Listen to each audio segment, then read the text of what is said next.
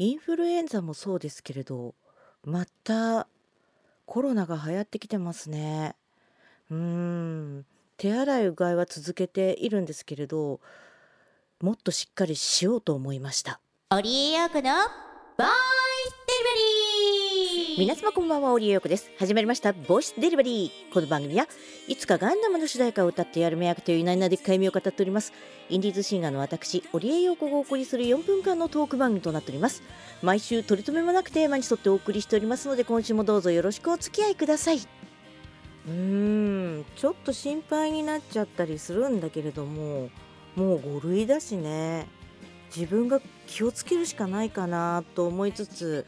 手洗いうがいマスクを徹底している日々だよみんなも気をつけてねというわけで今週のテーマいってみましょう。今週のテーマはこちら。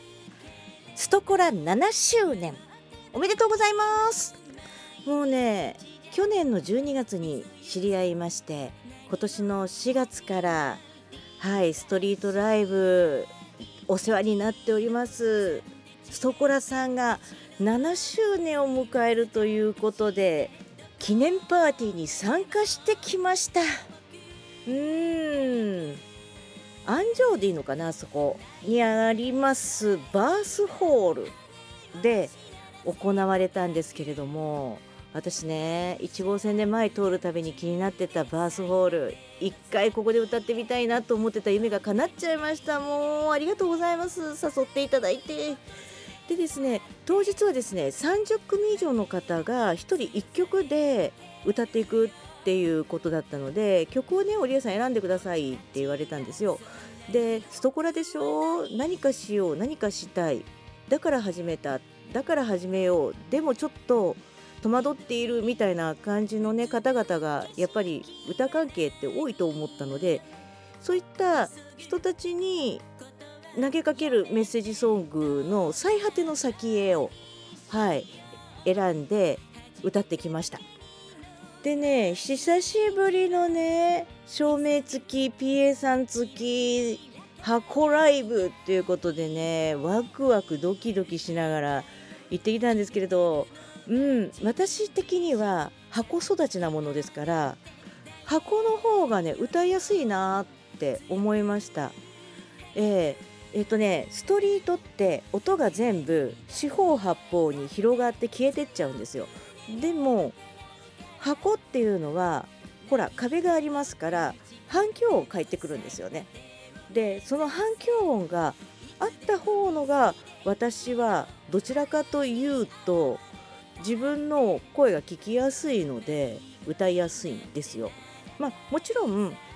ホールの大きさだとかあとは足元にあるね転がしっていうモニターですね。モニターから返ってくる自分の声が聞きやすい聞きにくいっていうのもあるので一概に確実に歌いやすいかって聞かれると、まあ、時と場合になるんですけれどただ音がね返ってこない外よりはなんだろうねうん。自分の声がはっきりと聞こえるのでまあ慣れですかね。歌いやすいと感じるっていう。もうもちろんストリートで外でやる時も最近はですねどこで音を拾えばいいのかどこで音を取ればいいのかっていうのがまあコツが分かってきたのでそこまで困ることはないんですけれど明確に違うのは弾き語りで弾いてもらって歌うじゃないですか。楽器の音の聞こえ方が全然違う。もうマジ違う。これねはっきり聞こえるっていう自分の中でああいい感じで聞こえると思うっていうのかそれだけで一個ね集中しなきゃいけない事項が減るので断然自分の歌に集中ができて歌いやすいんですよ。